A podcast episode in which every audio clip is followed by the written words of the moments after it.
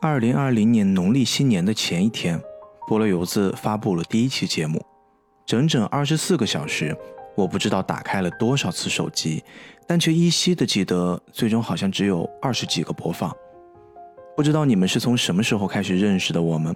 这期节目发布，我已经以播客的身份努力了一百七十五天，也收获了几千个小可爱的关注和认可，但犹豫了很久，我还是做了那个决定。很抱歉的告诉此刻的您，菠萝油子开粉丝群了啊！赶紧加我微信，b i g 二零二一零七，我在另一头等你，快快快快快快快！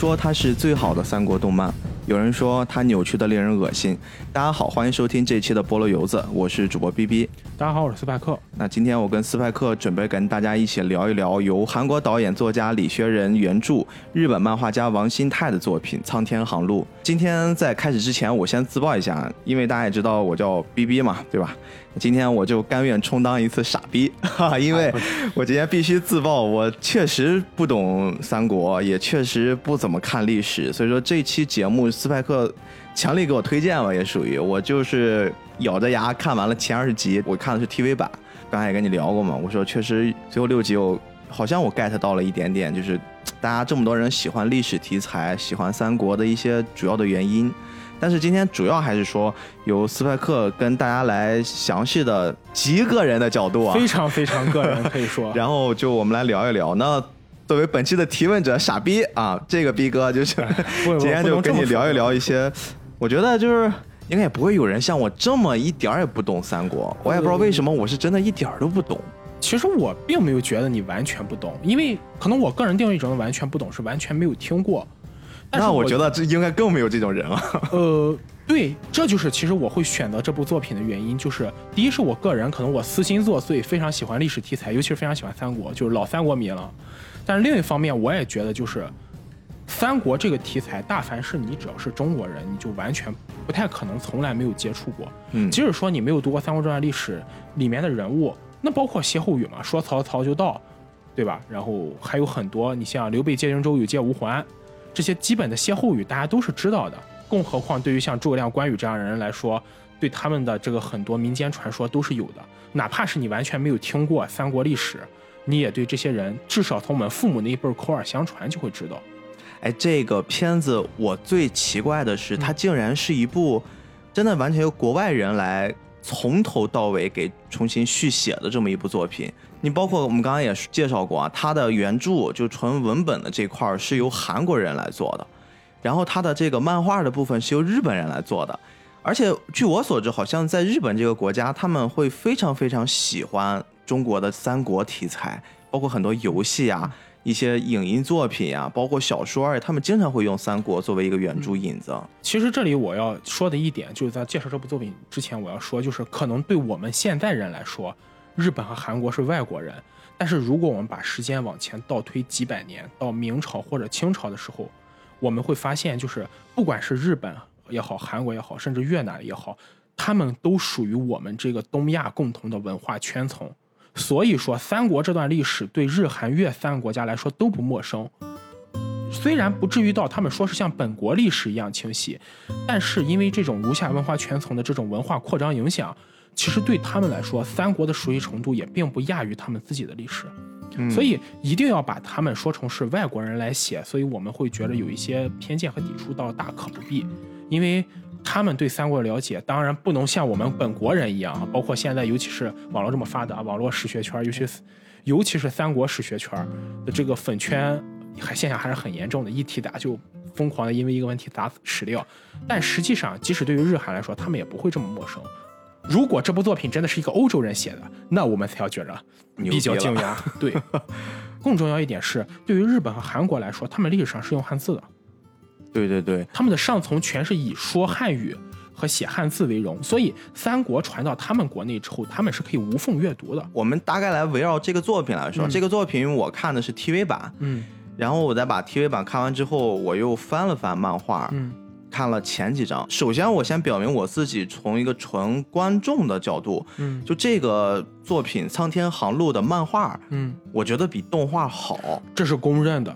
就是所有看过《苍天航路》，包括喜欢三国历史类的这个阅读者，他们都会认为漫画作品要好于动画作品。漫画家就王新泰的画工好像也很棒，而且他这个名字我听也有人传闻，因为大家听王新泰，他新是那个欣欣向荣的欣。泰是那个太阳的太，就本身这个名字，有人说也是因为他太喜欢中国文化了，然后专门找了这么一个好像很像中国人的名字。对王新泰，现在网上对他的早年历史其实介绍的比较少。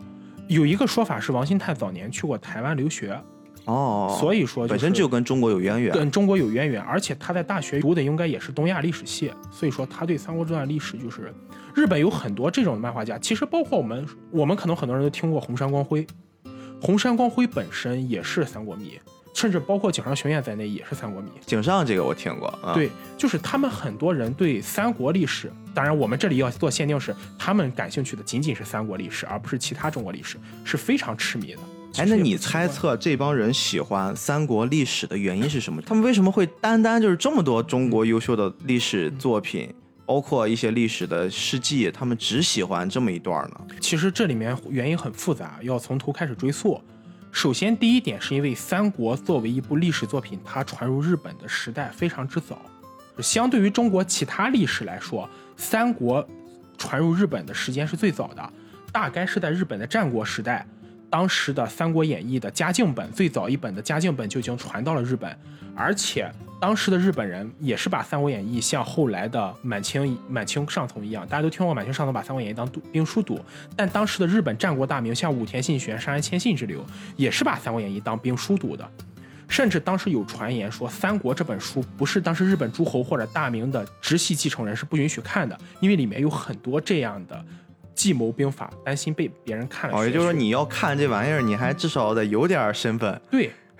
当然这种说法可能也是一种传言。哎，就是三国里面的那些兵法、那些谋略、战略，嗯、按照那个逻辑放到真实的打仗上是可以用的吗？呃，有一部分可以用，有一部分不能用，就真实可靠。因为罗贯中在写《三国演义》的时候，后人对他有一个公认看法，叫七分实，三分虚。嗯，七分实的部分，这个实是包括了历史的真相。和它里面写的一些军事兵法在内的七分实，因为罗贯中本身是在元末的时候是参与过当时中原的群雄逐鹿，是在当时的张士诚麾下做过军师，所以说罗贯中这个人写三国，他是有参与过军事作战和有过战场体验的，所以他才会写的很真实。而这一部分其实也是可以拿来用的，但另一部分就比如说什么所谓的七星东起禳。这种剧情呢，大家就肯定是荒诞不羁了，嗯，对吧？还有什么换雷打对方的阵，这这种对吧？当然就是确实也有像当时东汉开国皇帝大魔导师刘秀那样召唤陨石雨打自己的敌人，但是这毕竟这这是少数，所以这一部分是不能用。但里面有一些，尤其是外交和策略之类斗争，像官渡的这种乌巢偷袭劫粮，这种是可以用的。所以会有人把它当兵书看啊。言归正传，说到这个当时的大明只允许后继人看这个《三国演义》，这个说法可能有点夸张，但不可否认是三国在传到日本国内相当长的一段时间，确实是被上层垄断的。这里的垄断，一方面是因为上层不想让当时的日本底层的人，因为日本是个阶级分化、固化很严重的国家，他不想让当时日本的底层去阅读这些东西；另一方面也是因为当时的底层其实他们是不懂汉语的。汉语或者汉文作为当时的一个区分阶级和贵贱的标志，是只有上层人才能掌握学习的。但是呢，这种情况在江户时代发生了改变。为什么呢？江户时代我们都知道，德川家康统一了整个日本，建立江户幕府。那么和平稳定的环境下，这个市民这个人口必然是蓬勃增长的，然后市民阶级和经济也不断发展。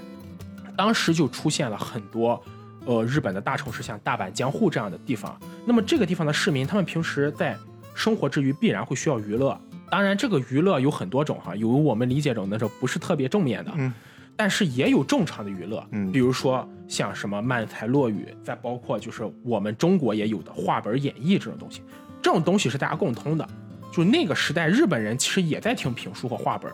那么听什么好呢？那有的人可能会说讲什么才子佳人故事，当然日本也有这种东西。但是呢，也确实有的人就喜欢听这种格局比较大、故事剧情比较精彩的中战。而这个时候呢，日本本国的战国历史，因为德川家康刚刚终结了战国时代，它里面有很多细节比较隐晦，是不能讲的。毕竟这个手段，德川家康在终结这段时间的时候，有些手段不太光彩，所以说就是这些东西就成了幕府的一个禁忌，是不能被拿出来说的，影响他们的统治合法性。这个时候呢，三国这段历史就可以被拿出来说了。哦，这就是一个很偶然的现象。德川家康之前这东西是像机密一样，到了后面反而成了大众娱乐的东西了。就变成大众娱乐。为什么？因为整个天下已经确定了，确定了之后，这些东西就不需要再藏着掖着了。嗯因为整个天下都已经被德川家拿到手里，他也不怕其他大名学了这些东西再造反，因为打不过呀。所以这个时候，三国才真正开始流入日本的民间。而流入日本民间之后呢，三国的几个非常适宜传播的特点就出现了。第一，三国的故事结构很明确，它就是一个争霸的主线，它没有什么其他，就是像我们今天什么文学多线性叙事，没有这个东西。而相对于日本本国的一些文学作品，像什么《平家物语》《太平记》或者《源氏物语》这些，三国的故事线更加的开阔，它主线很明确，故事线也更加开阔，它格局很大，不再是讲那种很简单的争霸之类的故事。第三点呢，在于三国的这个故事，它毕竟是异国的，它没有很多需要避讳的地方。因为三国毕竟发生在公元二世纪，当然家康时代已经是公元十六世纪，差了一千多年。嗯，你你不可能追溯到一千多年前去找政治正确这种东西。当然，这三点是它的前提，但最重要的一点是，因为我们都知道日本文学中有一个传统，就是比较的含蓄。日本人说话，或者是日本的文学作品都比较含蓄，有很多东西是需要你去体会琢磨的，在潜意识里的。但三国整部作品的情感是非常外露的，它所有情感都表现在表面上，忠义仁勇信，全都是一眼就能看透的。而对于日本的底层人民来说，他们没有时间真正去思考这些细节的东西，做什么文学分析，他们就喜欢看这种直抒胸臆、很激烈、很直白的感情。哎，所很像咱现在，你电影院会有文艺片儿和爆米花电对影，当然，我们不能把三国作品比作爆米花电影，三国内涵肯定是很深的。毕竟四大名著。四大名著。但是，当三国被改编成文学作品，或者是改编成娱乐作品的时候，那么它的这种比较直白的情感，相对直白的情感表现，反而成了它易于传播的一个特点，啊，所以它才会在日本流行起来。其实它包括在韩国流行起来也是一样。我们知道，注意到这部作品的主笔是李学仁，他是韩国人，而《三国演义》这部作品传到韩国时间也差不多是在朝鲜王朝，而那个时候刚刚好也是朝鲜半岛常年没有战争，整个国家或者整个阶级相对稳定的一个时间段，大家都需要一个基本的娱乐。而这个时候，《三国演义》也在在朝鲜传在朝鲜半岛传播，也跟在日本列岛传播有相同的这个原因。嗯，但是我说回漫画本身，这个漫画在很多死忠粉的世界观里面，他们也曾经说过，李学仁先生其实在九八年去世了对，啊，所以说等于他去世之前，这个他的文字稿还没有写完，嗯没写完就导致整个这个片子前半部分对于一些追求者吧，嗯，他们会觉得还不错，一直跟着看，一直跟着看，突然到后面换人了，换人执笔了，就不是他的作品了，然后就导致了很多人会对于这个作品两极分化，还挺严重的。，对，其实这点，逼哥，你有没有觉得就很像三浦健太郎？他没有画完《剑锋传奇》就去世了。即使《剑锋传奇》将来会被再续上写一个结局，但其实粉丝也未必认账。但是这种写作方式呢，或者是这种漫画创作方式，在那个年代又是非常普遍的。举一个最简单的例子，《北斗神拳》。北斗神拳就是武论尊在北斗神拳中就起到了这个李学仁的角色，他是写整个故事来做一个脚本，而袁哲夫本身他就是一个漫画的主笔，所以说你会看到对北斗神拳本片和后来的什么苍天之拳的评价完全不一样，也就是因为后来武论尊不再执笔去写，所以说后来的很多作品。它的剧情就没有原来那么丰满，因为人的生死是没有办法主宰的，所以就是这可能也是《苍天航路》这部作品的一个遗一个遗憾吧。你最开始给我推荐这个作品的时候，我就看这名儿，我一开始以为这是一个跟海贼王相关的，我刚开始看到这个名的时候，我也会以为是跟因为航路嘛，对，就像海贼王一样开辟新航路，对对对。但是后来你跟我一说三国吧，我说实话，因为刚才我也说过，我对历史或包括三国这种题材，我是真的从小就提不起太大兴趣。这个这个很正常。但是后来你有一点，你其实是给我点燃了，就是我觉得，哎，我看一看，我们把这期定成做节目，因为之前还没有定做不做，我们先看嘛。对。我看的时候，突然你跟我一说，他是以曹操作为主要的角色，然后成为推动整个这个片子剧情进展的这么一个人物。我们经常会聊一些三国上。各种各样有名的人物，嗯，比如说有桃园三结义的那个刘备的那一帮，然后有孙权，嗯，那一帮。我小时候耳濡目染，经常会被人冠以他是一个枭雄，不能说坏人，他什么遗臭万年，会有这样的词儿去形容他。当然，我被这种话所渲染的并不多，所以说我没有带着很多这种情绪去看，反而会导致我看完了这个作品之后，哎，我被曹操 圈粉了。首先就是他可能也因为动画的缘故，给他的人物形象设计的就是又帅气又聪明，而且非常有人格魅力。这点其实是这部动漫作品跟历史非常不符合的地方。也可能是历史迷口诛笔伐的主要点，对吧？再一点就是，曹操在这个剧情里面，他的人物光环特别抢眼，就是他一直感觉是一种胸有成竹、特别自信的这么一个形象，并且几乎我在里面没有太看到过曹操。很受挫折或者打过败仗，但是我知道在历史上，如果这个人物不可能这么一生一帆风顺，没有一帆风顺的啊，所以就这反而会引起了我一种好奇，让我有那么一些兴趣，想今天跟你交流一下，就是关于曹操这个角色真正他在历史上是一个什么样子。咱们就结合剧情来说嘛。从一出生的时候，我看第一集，我印象还挺深的。就是首先这个曹操在动画里边这个形象给他做的特别有意思，他的眼角一直是有一个很像虎纹一样这个东西。对，就最近有一个作品叫那，我不知道你看没看过，去年吧，应该还挺火的，叫那个《咒术回战》。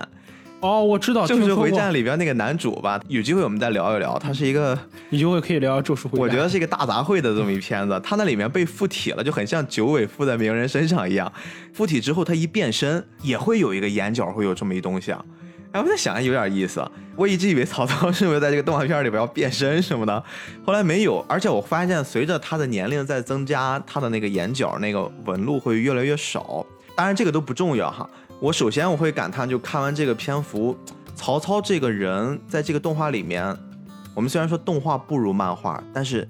画这个动画的人一定也费心了，因为我很少会看到在一个动画里面介绍一个人一生会用这么多形象来做，比如说从他的少儿时期、少年时期吧，嗯，然后到青少年，再到青年，然后壮年。对，包括到最后，他应该是四十多岁了。到最后的时候，动画作品只拍到官渡之战嘛？对，官渡战之前应该是就刚开始打，到那儿收尾。他其实你仔细看，他的动画形象是一直在变的，对，不停的给他去塑造新的形象，包括他周边的那些跟他一起征战沙场的那些，算是他的将领吧，嗯，他们的形象也在变。所以说，就从这一点上来看，其实还是动画组很用心的。所以我们就说回到最开始，小时候给我印象比较深。一出生，他的应该是祖父就说这个孩子从小就会有一种与众不同的气质。对我我不太清楚，一会儿你可以做补充。好像是不是他们那个阶段曹家并不是那么繁荣，并不是那么强大了。我非常同意刚才斌哥你说的，这部作品的动画作它可能不如漫画，但只是相对的不如，它整体还是用心了。因为真实的曹操在历史上的形象，他最开始的时候登场其实是不太能被整个汉朝的。舆论圈和知识圈接受的，为什么呢？因为曹操身上有一个可以说是他的原罪污点，就是曹操的祖父是一个太监，是一个宦官。曹操的父亲是被过继给他的祖父，成为了养子，而曹操其实是他祖父的养孙，没有直接血缘关系，没有直接血缘关系。因为古代差不多是这样，如果你比方说一个家族它没有传承，它其实是有从外面收养的传统的，但是收养过来之后，只要你过继到了这家。这家的这个家族的这个血统和家族的这个成分，虽然跟你没有直接血缘关系，但会直接加到你身上，而你就是这家的人，就等于你跟原来的家族已经脱离关系了。所以说，曹操父亲在被过继到曹操的爷爷、祖父手下的时候，那么就证明了曹操已经将他的家族和他的身份，包括他血脉都献给了曹家。而他同样也要继承曹家背负的这样一个算是一个原罪污点吧。也就是说，曹家是宦官，大家也都知道，就是宦官，即使在我们今天听来，也不是一个特别好的称呼，更何况在汉朝。嗯，汉朝的历史背景是知识分子，当时我们叫士人，士人阶层和宦官阶层是势不两立的，彼此之间对立非常严重。而曹操身为这样一个家族出身的人，当然他的家族本身地位还是蛮高的，他祖父是当时在汉朝是东汉王朝中封了侯，曹同。而且是地位比较高的这么一个在在这个动画里面，其实也提过一嘴，就是在他祖父离世之前，曹操其实做那些事儿，说也多亏了因为你祖父在，能帮你挡住很多东西，保你不死什么的。其实如果没有他祖父在的话，曹操他自己应该以曹操性格也不太敢去做这些事，因为还是说那句话嘛，用武林外传说，他上面没人。所以其实他出生甭管怎么着，他也属于官二代，确实官三代。官三代，嗯，而且他父亲是靠花钱买官，找汉灵帝买官，买了一个太尉，也就相当于国防部长的角色。当然，这个国防部长没有实权哈，但也不妨碍他这个地位确实蛮高。是是是。也就是说，不认可曹操的更多的是这些官宦阶层从这个个人的这个思想领域或者是这个思维领域不认同他，但平常也绝对不可能少跟这些人接触，因为毕竟你也是属于大汉官僚集团中的一员嘛，把你排出去，其实就有点儿。哎，那这么说，一上来殴打他的那个小混混，在街头的那个，嗯，其实还挺有种的哈，上来就敢打。包括就是说实话，在动漫里面跟他抢女人的张让，本身也是就是，当然张让是在他祖父之后，在皇帝面前更加得宠的那么一个宦官，但是能这么做，也确实说明就是一般人也不太敢得罪，也只能说是到了这个程度的人才敢去得罪曹操。哎，一上来的那个姑娘其实画的还挺漂亮的，而且那个姑娘她的。因为我虽然知道的不多，但是我听过一句话，就是说曹操好人妻，是从这件事儿开始的吗？嗯，其实是这么说，就是漫画里最开始设定这个胡人姑娘，其实是就有点放飞了。这个剧情虽然设计的很好，但历史上确实没有，因为没有任何记载说当时，因为这个姑娘设定的是一个罗马人，但当时没有任何记载说罗马人到了汉朝啊。包括第二集的名字叫阿穆恩，阿穆恩其实是拉丁语里我爱你的意思，但曹操肯定没有学过拉丁语。但这些都是为了丰满曹操这个角色的设定，这个历史上是没有的，但也不妨碍剧情精彩。但关于曹操好人妻这个事儿呢，其实广为流传啊。但这里我想算是谈谈我个人的理解。你与其说曹操好人妻，倒不如说曹操是喜欢有生育能力的女人。为什么喜欢有生育能力的女人呢？因为首先你要证明有生育能力，你必须要结过婚。你不结婚，那不可能有孩子。在汉朝那种环境下，那种保守的环境下，不可能出现未婚生育的情况。那个年代没有摇一摇，对，这是关键，没有那么好的。现在要当那个年代有微信，对吧？对。然后另外一点呢，是因为曹操好人妻，其实是做出了一个表率作用。这点肯定有很多人疑惑说，你喜欢人妻怎么能说是个表率？那这里我们就要谈到东汉中后期一直到三国时期这个时间段，其实是一个。太阳黑子频繁爆发的这么一个时间段，而整个中华大地或者是东亚大陆上灾害频发，导致人口锐减。在这种情况下呢，因为人口锐减，所以女性在那个年代可能就是更多人承担了一些生育的责任。当然，就是这个东西是时代作用。我们今天肯定不能说是女性是生育机器，但那个时代限于那个社会条件是没有办法的。又因为连年征战，所以大量的青壮年都死在了，不是死在灾祸中，就是死在连年征战中。哎，我我对你说这个问题，我就其实还挺好奇的，就是整个我了解的三国，包括玩三国游戏啊，再包括比如看这次这个动画片我会看到确实就是。反正甭管怎么仗，打仗就是人山人海。对，然后你带什么几千人，你带几万人，我带几千人，我们就对冲，基本上就是以命换命、以命搏命这种形式。那那个年代的人口应该是最重要的，就是衡量国家战力的一个标准吧。人口越多，证明你国家的战略储备能力越强。因为人口多，证明你青壮年多；青壮年多，证明你兵多，兵多就可以往外打仗。所以反过来说，那个年代的女性其实是更伟大的一种存在。对，那个年代女性真的是为就是民族牺牲了很多。当然，我们不提倡这种牺牲哈。就是我们只是说客观情况，所以那个年代，当青壮年病死之后，很多青少年已经结婚婚配了嘛，他们剩下这些女性，因为汉朝是鼓励寡妇再婚的，它跟后来明清是不一样，不鼓励什么女性守节，所以那个年代为了鼓励生育，曹操本身以身作则，娶这些人妻，其实是给下面很多，尤其是普通做个兵做一个榜样，让你们也去娶这些已经婚育过、呃婚配过，但是丈夫去世的女性，繁衍生息，再增加更多，因为人口多了就可以恢复生产嘛，很多荒地就有人耕种了嘛。其实，与其说曹操好人妻，倒不如说他好人妻这个情况。一方面，他认为结了婚的女人有生育能力，便于他自己家族的繁衍，因为曹操也需要后代嘛，要继承他家。另一方面，他也是起到了一个舆论导向，鼓励当时的寡妇跟当时的普通男性、普通单身男性婚配的那么一个情况。哎，我还想到一种可能啊，就我不确定对不对，只是我自己想的，因为我知道在中国古代历史上，嗯，其实女性结婚年龄普遍比较小，对可能有的十四五岁就已经结婚，对就开始生孩子了。对，但是反正我现在一直坚持一观点，咱俩也聊过，我认为女性最好的年龄。不是说现在那种我们说十八岁的姑娘，当然不二十岁是了姑娘，我觉得三十往后的女性是最有魅力的。三十以后女性才是最有魅力的。所以你说我也好，不能 不能那么说，我喜欢这段我一定会留着的。然后下面斯派克老师，广州三十岁以上没没没没少女。但是你看啊，是不是因为就是这些我们所谓的在曹操那个年代的人，其实他们恰恰年龄也处在二十到三十到三十岁，甚至三十再往后，女性最好的那个最有年龄魅力的对对对，对并不是那些就是很小的。对，所以是不是可能会真的会从男女两性的方面，他会更吸引人一些？，斌哥你说的这点也是就是很重要的一个方面。所以说曹操好人妻这件事情，你把它完全归咎于曹操个人的喜好是不确切的。一方面是因为这是个客观事实，那个年龄女性确实最具吸引力；一方面是曹操为了繁衍生息自己的后代的想法；另一方面也是曹操本身作为政治人物提倡的这么一种政治表率，要做出恢复人口的这么一个纲领。哎，那么三国其他两位哥他们就都干干净净的吗？呃，你说刘备和你说在两性关系上，对，比如说人妻什么这方面，呃，是不是也都会有吧？其实那个年代，大部分他们婚配的年龄，其实还是那句话，汉朝相对于对女性的观念是比较解放的，没有后来明清那么封闭啊和腐朽。就所以说那个时候其实不太在乎这些事情的，嗯是，这样。再往后我就只聊聊我印象比较深的吧，就是有这么几个角色，我也想跟你去说一说。第一个我其实挺感兴趣的，就是。这样我孤陋寡闻哈，有这么俩字儿，我也是看完这个三国之后我才了解的，就叫我一直叫他苟货，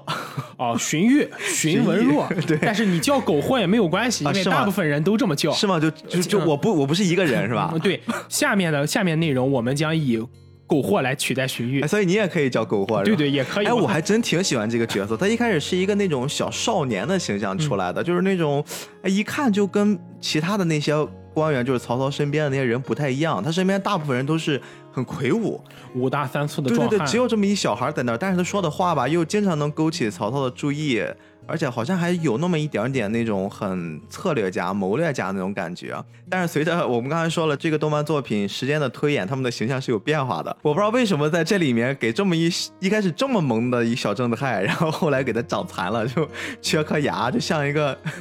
我说不出来那种形象，就是但非常奇怪。但其实这也是漫画作品艺术加工跟本身历史上的一个区别，因为荀彧在历史上向来就是以风姿卓绝、人长得很帅哦是著称的吗而且历史上给荀彧留下了一个成语叫“荀令留香”，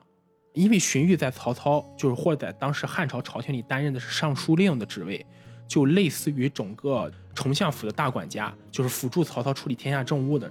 尚尚书令，所以叫他荀令。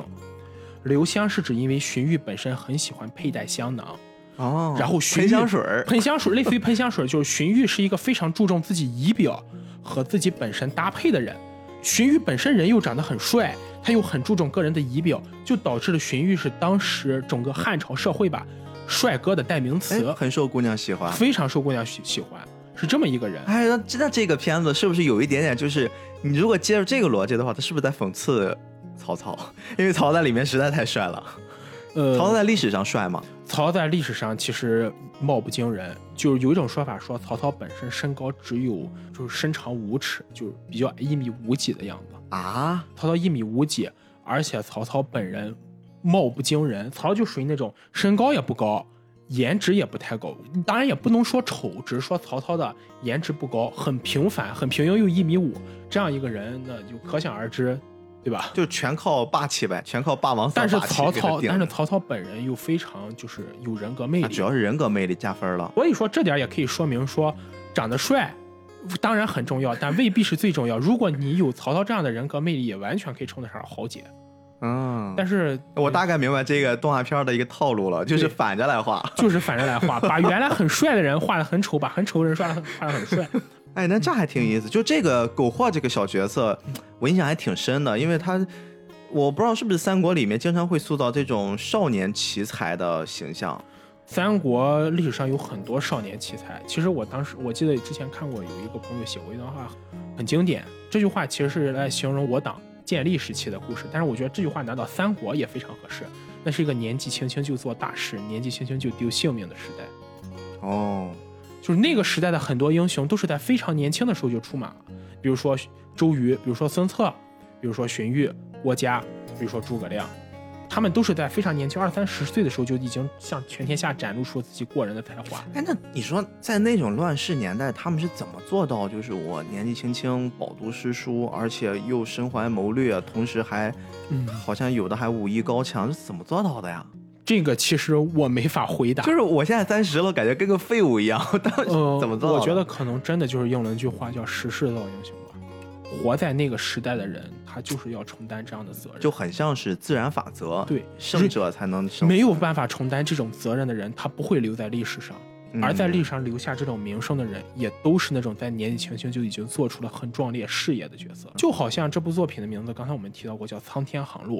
这个名字是什么含义呢？苍天指的是汉朝，在三国时代开始的黄巾之乱，当时张角就提出来一个说法，叫“苍天已死，黄天当立”。而这个苍天指的就是延续了四百年的大汉王朝，而航路指的就是由曹操这个角色或者说这个舵手，将这个延续了四百年的苍天带向另一个方向。所以说，这就是这个作品名字由来。哎，你刚刚说到这个名字啊，我还记得他在动画里面会用一个非常夸张的方式，当然这不止这么一处夸张，但是有一点我觉得做的很有趣，他会塑造了几条颜色不一样的龙，对，经常会在一些重要角色、大人物就有可能能夺下天下的这些角色嗯。出生吧，或者死亡的时候，总会出现一条龙，然后这个龙是一直盘绕在他们领地上空的。就是我们知道的那个三国几个重要的角色，他们上方都盘旋的，但是还有几个角色，其实本身他们在整个这二十六集动画里面也存在的这样的形象。就比如说，我印象中在吕布的时候会有，在那个董卓的时候会有。就这些龙，在你看来放到这个作品里面，它有什么象征意义吗？我认为这些龙其实象征着天下走向的可能性，比如说就是好像是很多分支，很多不同分支的平行宇宙，是吧？对，可能这条龙夺得了天下，那么就会沿着这条龙的方向前进。啊，有意思。对，而曹操夺取天下，可能就按照他这条龙前进，而就是这些人象征的，就是他们在天下中作为某种观念和某种意识的这么一个代表和一领军人物。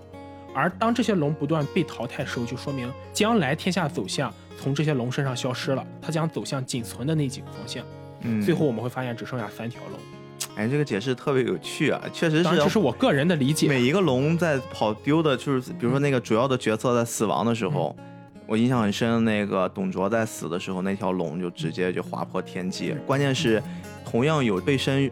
有龙印记的这些角色，重要的角色，他们在看到一些一方势力强大的角色在死亡的那种瞬间，他们是有呼应的。对他们好像能看到对方的那个龙划到天空飞走的那种样子。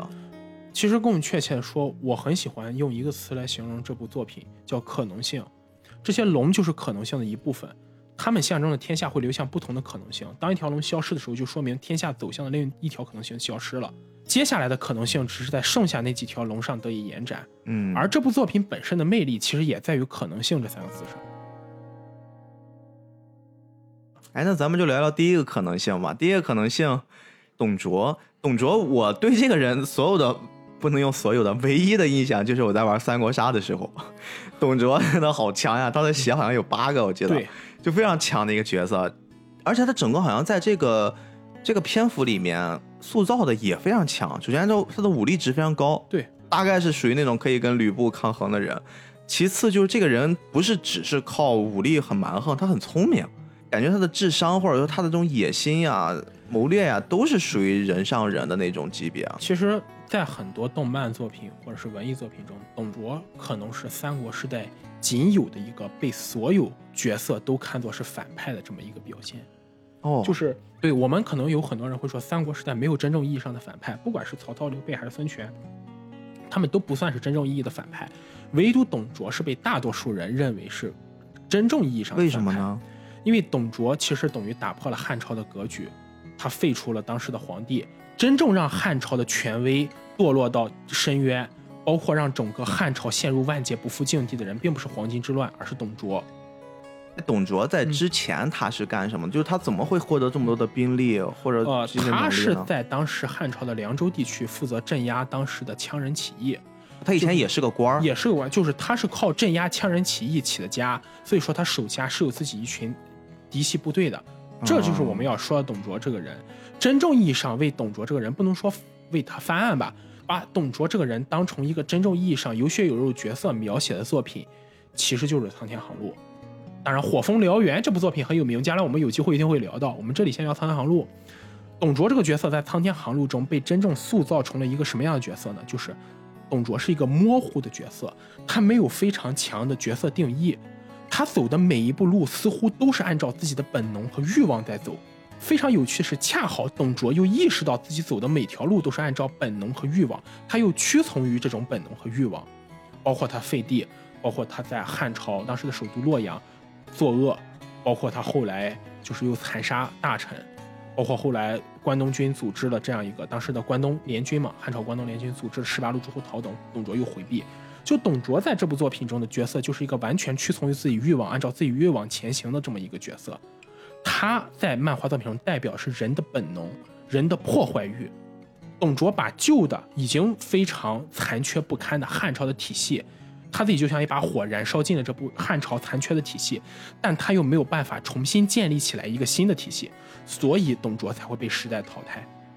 嗯，也就是说，在这个片子里面，董卓最后死是死在曹操的谋略之下，是对吧？但是真正历史上跟是这样的真正历史上跟曹操的谋略没有关系，这一段其实就是为了给曹操个人塑造一个龙傲天角色。啊啊，确实很龙傲天呀，整个塑造。但我认为，不不管是历史上还是其他作品中的董卓，他其实死在自己不加节制的欲望之下。当一种欲望你没有办法节制，而且你又获得了至高无上的权利的时候，那么这种欲望对你来说可能并不是什么所谓的加成和奖励，而是一种催命符。反正在这个片子，我看他到了后期的时候，确实他有点那种特别享乐，他现在那种生活，而且经常把小皇帝放到自己的腿上。对，但是那个皇帝好像什么也干不了，对什么都要听董卓的安排。所以我会说，董卓意识到四百年的汉王朝要崩溃了，他的制度和他本身的结构出现了问题。但董卓做的并不是真正意义上去改变这种结构，而是放纵自己的欲望。但你说在当时那个朝廷的背景之下，大家难道看不出来董卓的野心？大家就是是屈服于他的实力，还是屈服于他的实力啊，很简单。《苍天航路》这部作品，它真正的爽点或者说它真正的优点就在于，它把这几个重要角色都塑造的非常完满，有血有肉。但它的缺点就在于，除了重要角色之外，剩下人都是打酱油的。嗯，当然，这跟真实的历史不一样。就这里我们就要解释。行，那这条龙陨灭了，我们来说另一条也是被陨灭的龙，嗯就是吕布。哎，吕布这个形象，我以前在玩游戏的时候，我挺喜欢用他的，因为我知道他非常非常厉害，就平 A 都可以杀出一条血路对。在这里面，哎呦，这个动画片真的看得我就有几个莫名其妙的燃点，就甚至让我看出了啾啾的那个感觉，就是在这儿。当他一出来的时候。他会给我一种完全不属于这个三国时代的这种形象，首先这人会发冲击波，嗯，吕布其实有点类似于，在这部作品里，他之所以是龙，其实有点类似于他是一个战斗的角色。对就是吕布是一个始终在不停追求更快、更高、更强的人。啊，这非常符合最近的奥林匹克精对对神。对，所以我会用这个词，就是吕布追求的是对手，他其实就有点像很多作品中一个不断追求对手的这么一个角色。那他真正要的是什么？他不是要天下吧？他要的是目标，他要的是对手，他要的是战胜自己的人。就他一直在追求的就是比自己更强的人，跟他战斗，才能满足所以这也是他不屈服于曹操的主要原因吧？，对他会把曹操当敌人。他本身把曹操当成了一个竞争对手，但他又不觉得曹操是自己真正的竞争对手。或者说把吕布看成是一条龙，就勿宁说吕布是人类，或者说是人性中追求强者、追求自己更高境界这么一个代表。就吕布要的不是天下，他要的也不是地盘儿，吕布要的就是比自己强的人出现这么一个对手，跟他战斗，击败他，追求下一个对手，或者是死在这个对手刀下，这就是吕布真正想要的东西。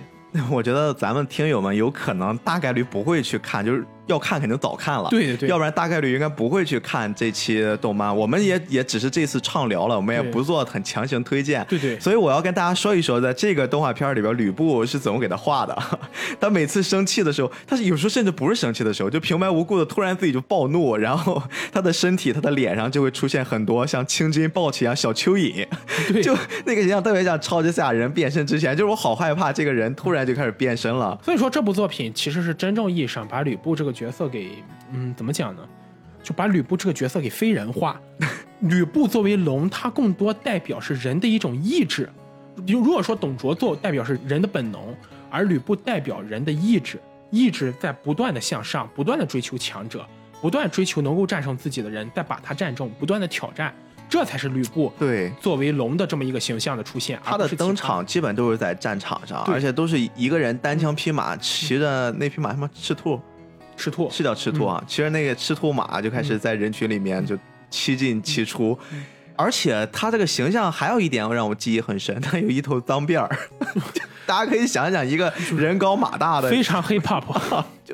就这么一个形象，然后经常会生气，一生气就开始怒吼。而且我当时在看弹幕吧，特别有趣，就是他一登场的时候，大家都会在弹幕上留言说 男高音又要来了，因为他说话声音总是带混响男高音那种回音，而且都是那种怒吼形式的。哎，不过这个人有一点有趣的是，他一开始这种很莽夫的这种举动，嗯他的武力值确实在那儿，咱没得对对说。但是到后面在徐州的时候，嗯，就感觉突然人变了，那是为什么呢？从你的角度，他为什么突然性格大变？就是也听人劝了，而且也好像变得有谋略了，不是那种匹夫之勇了。嗯，我认为这个伏笔有一点非常好，就是当吕布真正从一种一种意志的代表变成人的时候，就是他离场的时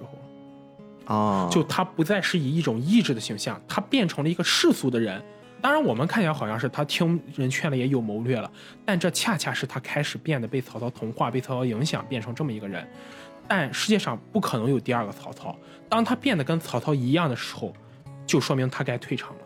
跟他身边的那个叫成功是吧？成功跟他有关系吗？也有关系。陈宫在历史上就是吕布的头号谋士，一直帮助吕布筹划。陈宫在这部角色中的作品，他其实更想让吕布变成一个世俗的统治者，变成一个世俗的人。但他没有想到是，吕布之所以充满魅力，就是因为他不在意世俗。最后他们两个人就是还挺悲壮的，因为那块儿在演的时候，差不多就到了二十集左右了。对，我就开始有点逐渐的进去了。刚才也说过，为什么从二十集开始呢？我大概的能体会到三国这个东西的魅力，不是只是那种单纯的燃打打打杀杀，对它是有那种谋略计谋在里面的。包括在这一场战役，就是他们曹操在攻打徐州城的时候，应该是第二次攻打了。对，我不知道徐州是跟他是不是有仇，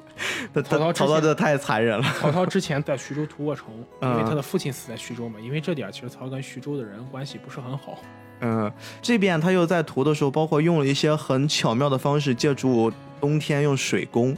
然后吕布也一个人站在城上，就是那个身影特别的孤寂。最后在冲下去的时候，其实成功是不是已经知道这一场是可能希望不大了，所以他才会最后说出那种就是我一定要让我的主公想办法能活下去，给他一些希望，给他一些什么能活下去的动力。这部作品，你像陈宫这样配角塑造也非常好，但是怎么讲呢？可能我觉得陈宫这个角色就是他一心希望是吕布成为一个世俗统治者，但是陈宫可能自己不明白的就是，当吕布成为一个世俗人的时候，就证明他的运势或者他的天命已经接近尾声了。那为什么他要跟着吕布呢？因为在吕布身上，他发现了在曹操身上的另外一种可能性，就是吕布其实是要比这部作品中的曹操更纯粹的一个人。我不知道之前你发现没有，曹操跟陈宫本来陈宫是跟着曹操的，但是因为曹操诛杀吕伯奢的这一系列事件，导致陈宫跟曹操反目。就陈宫认为曹操是自己无法思考也无法驾驭的人，也不能说驾驭吧，就是他更多是认为曹操是跟自己理念完全不同的人。嗯，陈宫想建立的一个天下，跟曹操想要建立的天下不一样。或者说陈宫是一个保守、想要恢复汉朝秩序的人。就如我们刚才分析作品的名字，曹操是要将汉朝这条苍田带向一个新的航路的人。这么一个保守者和一个改革者之间是注定无法弥合的。但在陈宫眼里，吕布就是一个非常纯粹、他是单一的人。成功认为可以把自己的思想施加在吕布身上，改变吕布，让吕布变成一个可以按照他规划的未来前进的统治者。哎，同样的逻辑，我想到一个人，嗯就是也是在这个作品里面，她叫貂蝉。貂蝉这个姑娘，哎呀，特别牛逼。她在朋友们，我跟你们说，我在这个动画里面看到的貂蝉，我知道应该大家都说貂蝉是美女嘛，嗯，但是这个这个动画片儿，她一开始登场并不漂亮。然后她做了一件什么事儿呢？她在镜子面前强行拿刀给自己割了个双眼皮儿，然后突然她就变漂亮了。关键这都不重要，一开始她是被奉到那个董卓那儿陪董卓睡，然后也算是勾引他吧，弹着琴那种很有女性魅力的这么一角色。然后他跟董卓在一起的时候，他说他能感受到那种征战天下的那种帝王之气。嗯，后来呢，他又被吕布又算是强上了，算算是吗？还是他们情投意合？呃，连环计这个是连环计，不能说强上，因为就是《三国演义》中啊，这儿可能用《三国演义》，就是王允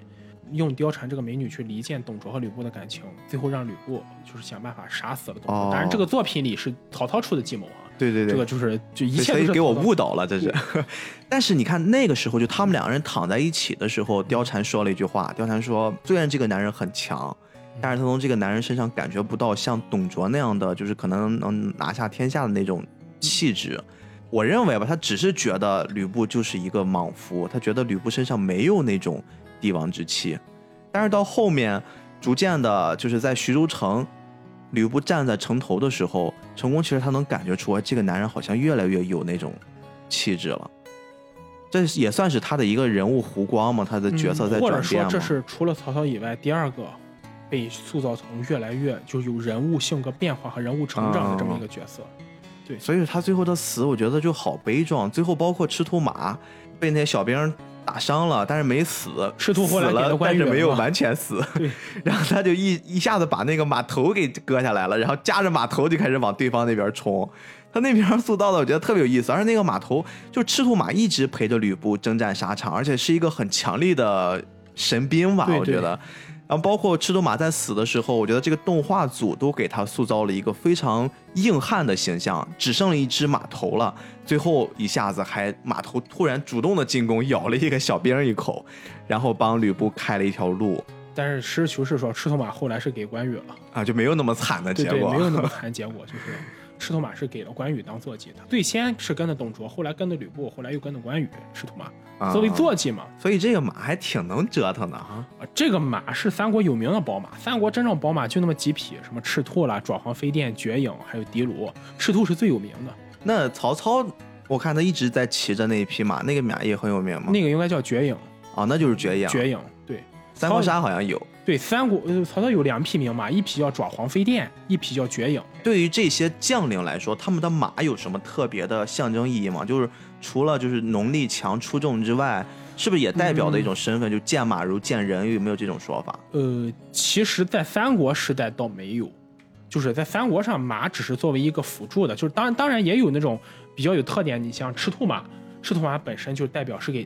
只有强者能驾驭赤兔，像的卢，刘备骑的的卢是号称不祥之马，如果你没有帝王气的话，骑，因为的卢这匹马是在刘备之前谁骑谁死，这就是索隆那把剑。对对对，就有点像那种剑，对，就是谁骑谁死。但到了刘备这里，他其实就很没有事儿。后来刘备在攻打四川的时候，把这匹马让给他的军师庞统，庞统骑这匹马后来就被射死了。呃演绎上的事儿，演绎上的。哎，你说到这个演绎，我就想起一件事，因为我在看这部作品之前，我说实话，我已经到什么程度啊？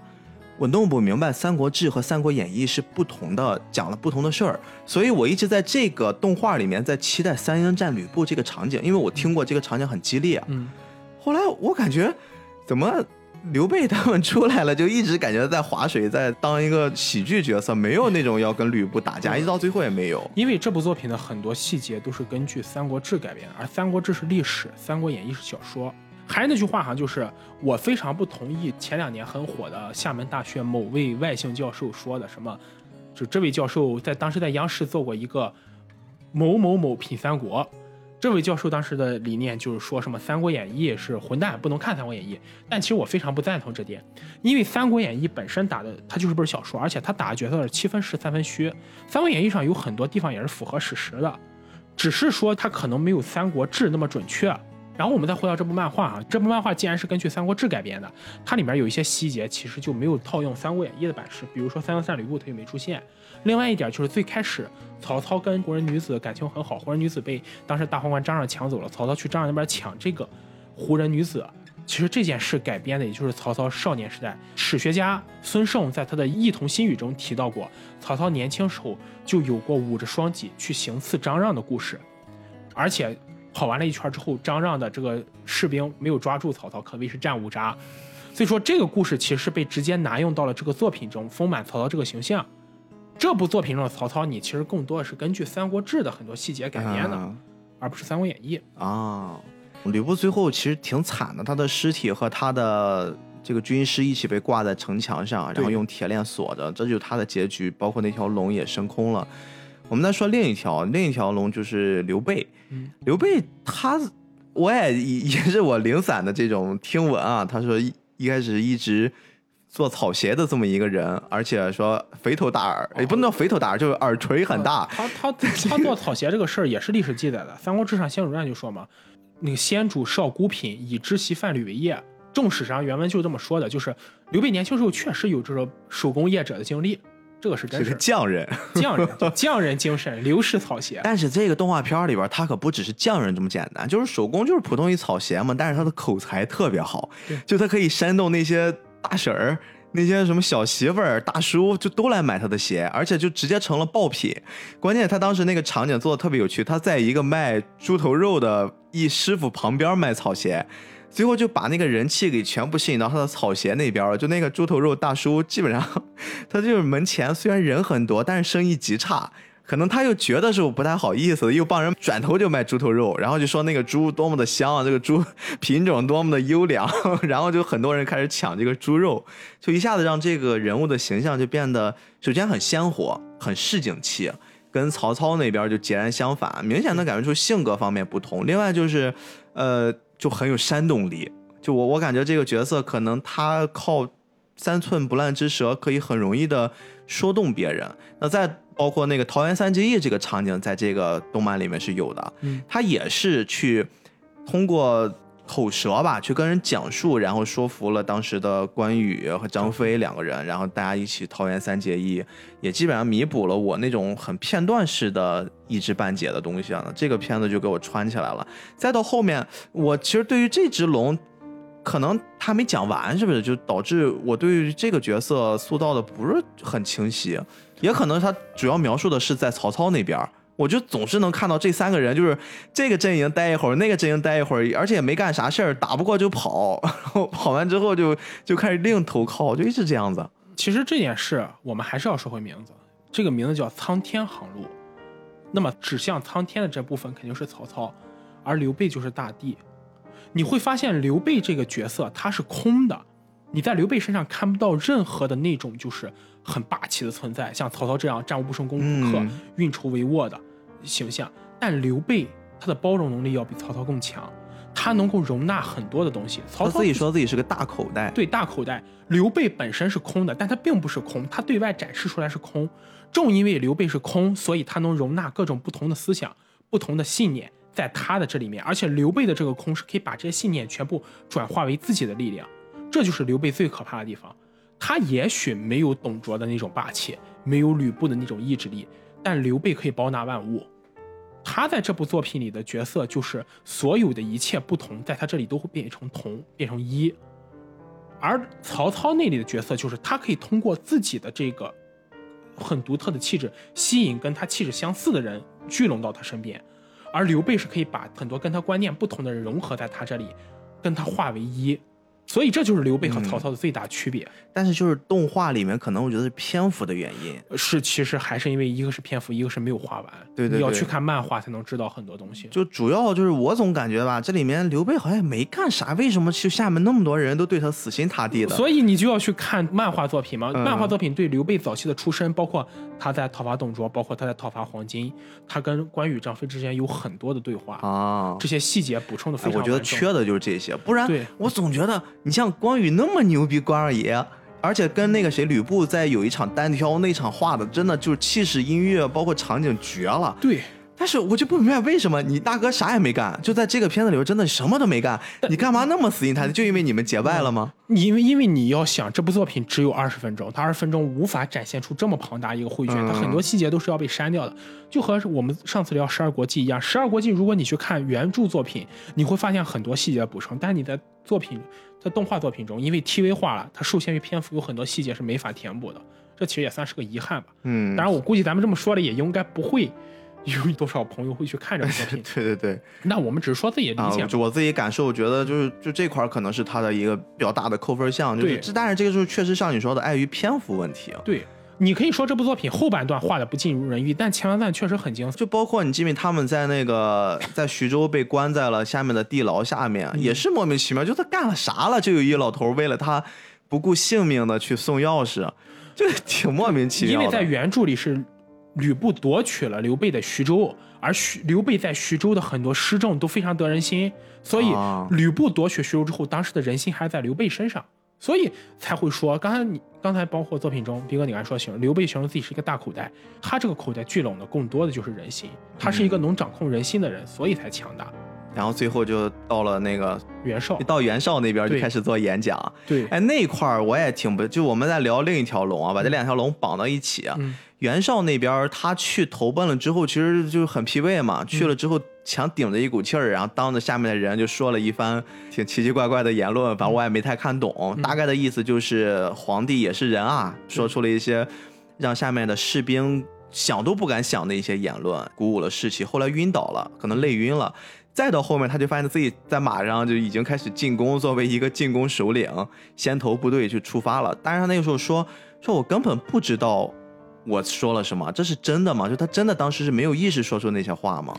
呃，我觉得这话一半真一半假。他其实是有意识说这些话，但他也没有想到后来这些话，就是当他说出这份语言时候，这些语言就不受他控制了。他没有意识到自己会，他可能本身只是想做个简单的演讲，但在后来他想说的越来越多，而这部分他是无意识的。啊他想说是有意识的，但他后来能说出什么，这部分语言是不受他掌控的。就是其实他在演讲之前其实没有太多的准备，对没有准备即兴发挥，freestyle，freestyle，对，这个片子其实你捋一捋，这可能是一个 rapper，包括他的 OP 都是一个 rapper 的性质。然后我再包括吕布的形象脏辫儿，我的天呐！包括你你会发现这部作品，如果大家真的会有兴趣看的话，你会发现它的 OP 都是一个非常 hip hop、和很摇滚的那么一个音乐。对对，他打仗打斗的时候特别高燃的，不那种超级武将和超级武将对决的时候就放的那种特别真三的那种音对对乐，就还挺燃的。行，我们现在基本上把这几条龙都聊完了。嗯那在这条龙里面，单从人格魅力上来说的话，你可能会更喜欢哪一位啊？呃，如果真从人格魅力上来说的话，我可能会更喜欢刘备。啊，你会更你是站刘备那边？对，就是我本身其实我就是一个偏蜀汉粉丝向的啊我，但是我可能不太一样，是我同样佩服曹操，但我佩服曹操是他的气度格局哎。，有的人可能会在这儿开始心里嘀咕了：“哎，你们怎么不说孙权？对不起，因为这部作品到这儿孙权孙权就出来骑了个老虎，还是个小孩儿，然后就没有太多的描述而且。在真实的历史上，就魏蜀吴三国中，吴国存在感也是最低的。所以说我们这儿就没法太多的展开聊，因为我们今天聊的是这部作品，就好像四天王里面总有五个人，对对对三国演义》其实只有两国。这太奇怪了，这很多人都说我操，这是什么片子呀？太奇怪了。所以你是更喜欢刘备那边的，呃，从感情上我更喜欢刘备，嗯，但是如果是从格局和气度上，我还是更佩服曹操。哎，所以这三个绝对的领袖，他们其实年龄还是差别蛮大的哈。对，是这样，就是孙权虽然作为吴国那边的领袖，但他其实跟刘备和曹操的儿子是一辈儿的。啊，对，只是因为他的父亲孙坚和哥哥孙策因为种种原因意外死亡，他才接替了这个位置。啊。按理说刘备和曹操是同一代人，而且刘备和曹操两个人也互相都将对方引为自己真正的对手。包括有一句很经典的名言，我不知道斌哥你听过没有，叫“生子当如孙仲谋”。嗯嗯，但是其实这句话我一直感觉曹操是在揶揄孙权，因为曹操对刘备说的是“天下英雄唯使君与操耳”，嗯是把刘备放在跟自己平等的位置上，而他说生儿子就要生个像孙权这样的。这句话虽然没毛病，损啊！这句，话虽然说起来没毛病，但怎么听都感觉让人觉得不舒服。所以我还看过曹操嗯他的那个身份介绍，昨天晚上我搜了搜百度百科啊，什么军事家、嗯谋略家、书法家。曹操诗也写的很好，对对，然后就有这个关于他说写诗写得特别好，然后所以才会有这些就是在文字上有一些造诣对，包括这些人损起人来，我觉得也非常有一手。呃，不管怎么评价曹这个人，你得承认曹操本身确实是文武双全的存在。嗯，就曹操本人的确是文武双全，他在中国的文学界也很有地位，就好像他的古诗就被文学评论家说曹公诗词古之苍凉。就你去看他诗词，能很清楚的感受到曹操这个人的雄心壮志。他本质也是一个理想主义者，而且军事作战的军事和政治上就不需要再说了，曹操军事和政治能力都是非常强的，可以说是嗯三国头号。那天在看这个片子，整个这个片子就是演完了之后啊，嗯我再回过头来想，我想到底什么是能让曹操就是有了今后这片伟业的嗯一个很重要的转折点？我想来想去，好像是不是就是黄金贼那块儿，让他有了足够强的就可以与世界去叫板的那个兵力啊？虽然大家都在说时势造英雄，但是我想说的观点是，时势创造出来也只可能是英雄，不可能是狗熊。嗯就是因为曹操是英雄，所以他才会顺应这个时势。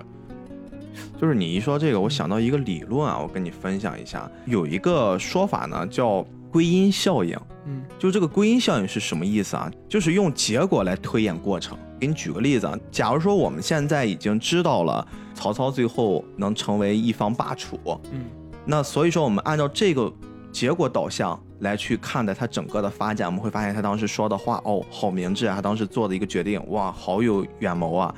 或者说我们用现代的人来举例子，比如说啊、咱们现在的一些很成功的企业家，他已经成功了，我们按照这个成功的背书给他摁在身上，然后再去回想他曾经在哪一年做了一件什么事儿。哦，这个事儿好像是在我们看起来特别特别的明智，就好像如有神助一样。然后这个人突然又在哪一年突然又做了一个很大的并购活动，这个并购看起来像孤注一掷啊，我这个人就是不一样。其实这就是归因效应的一个出发点。但是我们如果用这个逻辑来套到，不是说这个作品，而套到整个三国，我们来看那些不管是我们说魏蜀吴的霸主也好，还是说他们手下的那些名将也好，可能都会被后世口口流传给放大，放大之后就会产生他们时势造英雄，或者是说他们成为了后世敬仰的这种不可或缺的角色。但是其实，在你的描述，就是我还是说，我像我开头说的那样子，我作为一个真的就是刚刚踏入到这个故事领域的这种纯新人，甚至可能连新人都不算的，就是一个边缘角色，我在走入这个庞大的故事体系里面。我首先觉得那个时代的人让我有一种就是高不可攀，他好像真的是活在传说里面的，就是我无法想象那个年代为什么会有这么多牛人出现，而且几乎是每个人每个国家的身边都会出现许许多多的这种牛人，他们才能共同演绎出这么一个精彩的世界。就是这件事儿就太不可思议了。其实还是因为时代作用呀。因为你想想看，我们活在和平年代人，其实没法预知战乱年代这些人都会经历什么事情，而在战乱年代，它就是一个最大的筛选期。在那个时代，只有真正的强者才会被筛选出来。他们被筛选出来本身就是因为他们够强，如果不强的话，根本不会在历史上留名。哎，不过你这么一说，好像我觉得如果我们再往回走走，靠咱们现在近一点儿，就近代史，那抗日战争什么的也出了很多英雄啊。对其实是一样的，说战争是不好的，但是在那种特殊的环境之下，确实能把人的潜力逼发出来。因为战争年代是最残酷的社会环境，而战争年代的这种社会环境是不看任何附加价值的，没有什么家世，包括这些东西影响。就是我们可能会说什么曹操家世好，但比曹操家世好的袁绍、袁术，嗯对吧？刘表、刘璋这些人，曹操远比曹操的家世要好。为什么这些人没成功呢？如果真的就是按成功了才会说他那个，他本身没有这些能力，但同时代曹操的条件并不是最好的，对对对，甚至可以说他是不怎么好的。那那些条件比他还好的人，为什么没成功呢？嗯，对不对？咱们再近点儿，我就是其实我想再往回再带一带啊，就是最近你看新闻很多，就是那个河南的嗯河南这个暴雨的这个事儿。我们虽然不是说战争年代，但是像这种特殊的环境、特殊的灾害面前，嗯我就最近其实经常就感觉眼窝子特别浅，我就感觉看到那些短视频啊，包括看到那些报道出来，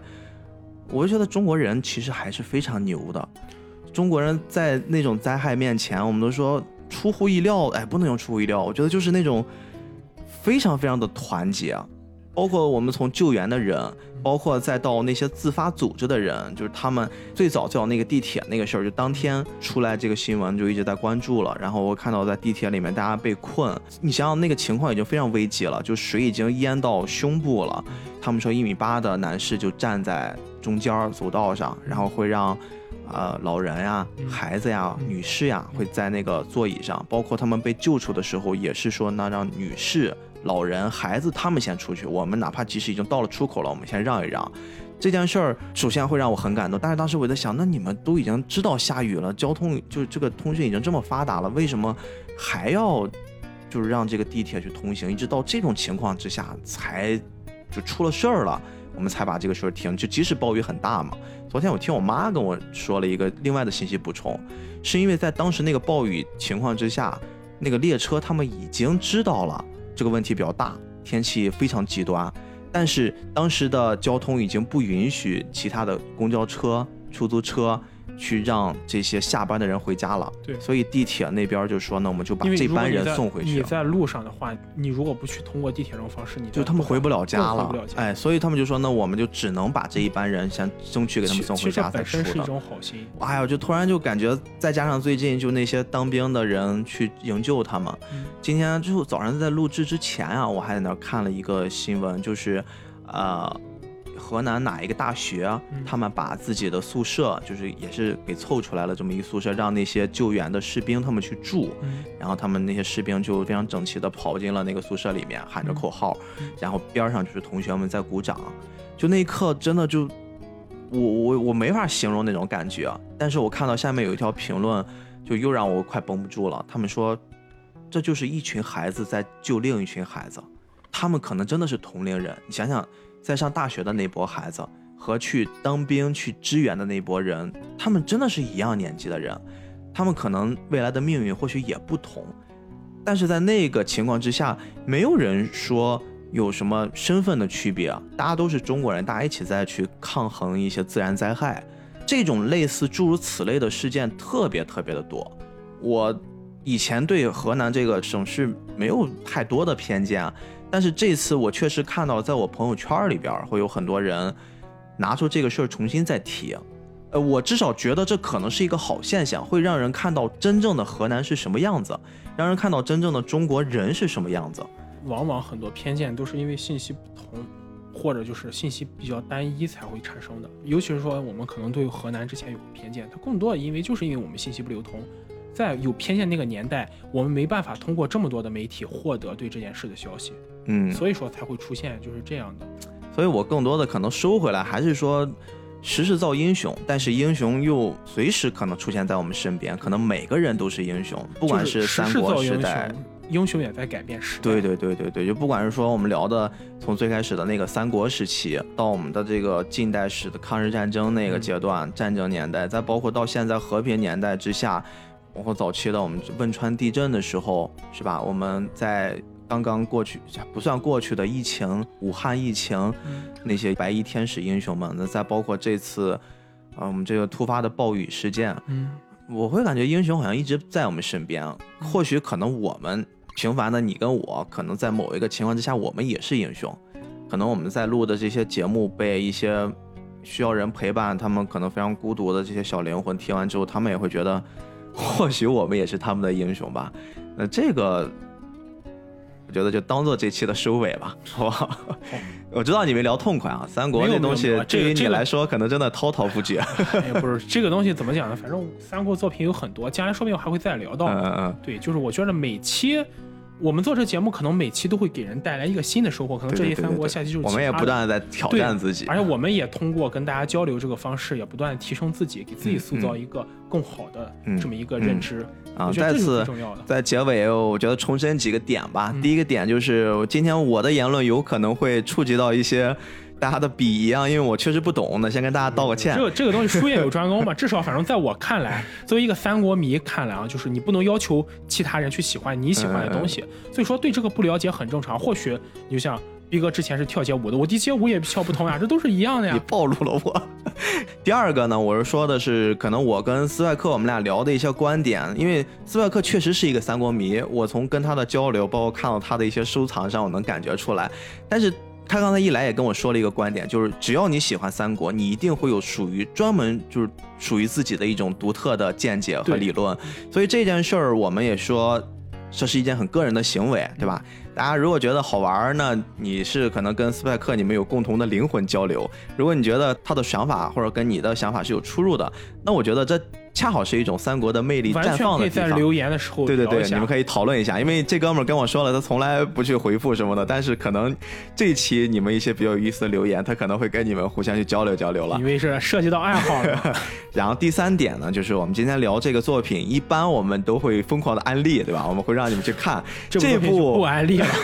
对对对，就是我们可能聊了，哎，你感兴趣了，你可以去试着搜一搜，因为我给大家推荐一下，就是这个作品其实是有国语版的。我在看到第十四五集的时候，我实在是觉得那个日语吧，因为它有些词儿太生僻了，就比如说“苟货”这种东西，我太生僻了，我实在是就是感觉又要搜着字儿，要知道它发音做资料，再再去看，我就太难了，我就找一看有国语版，虽然是台配的，台配，但是其实我们年轻时候也看过很多台配的作，品，但是你知道吗？就是我觉得三国这个题材真的对上中国的话，好像才够味儿。其实就是这样，就是日日很多日漫我们都推荐看原音，但唯独三国题材的日漫，我们更推荐看国语。真的是，因为所以说我确实我那个感觉是对的哈。因为确实是我们自己国家历史，还是要用我们自己国家语言才好。你看三国，如果用日语，也不是感觉不对，但多多少少是缺一点那种。都感觉很中二，很啾啾。对对对，这三点是我今天这期节目放到最后可能给大家的一个温馨提示。嗯，而且从我的角度上，就是我还是更希望大家要有兴趣的话，可以去了解一下三国，因为这段历史真的很精彩。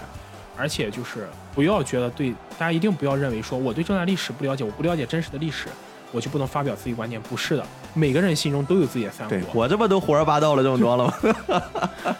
行吧，嗯，那今天就这样啊，感谢您收听这一期的菠萝油子，哎、谢谢你的时间，我是主播 B B，我是斯派克，那我们下期再见。再见。将军，北方苍狼占据，六马十二兵，等待你光临。无情诉说英勇事迹，败军向南人北方里。家乡在南美的远方，期望在身上，梦想在流浪。肩上剩下的能量，还能撑到什么地方？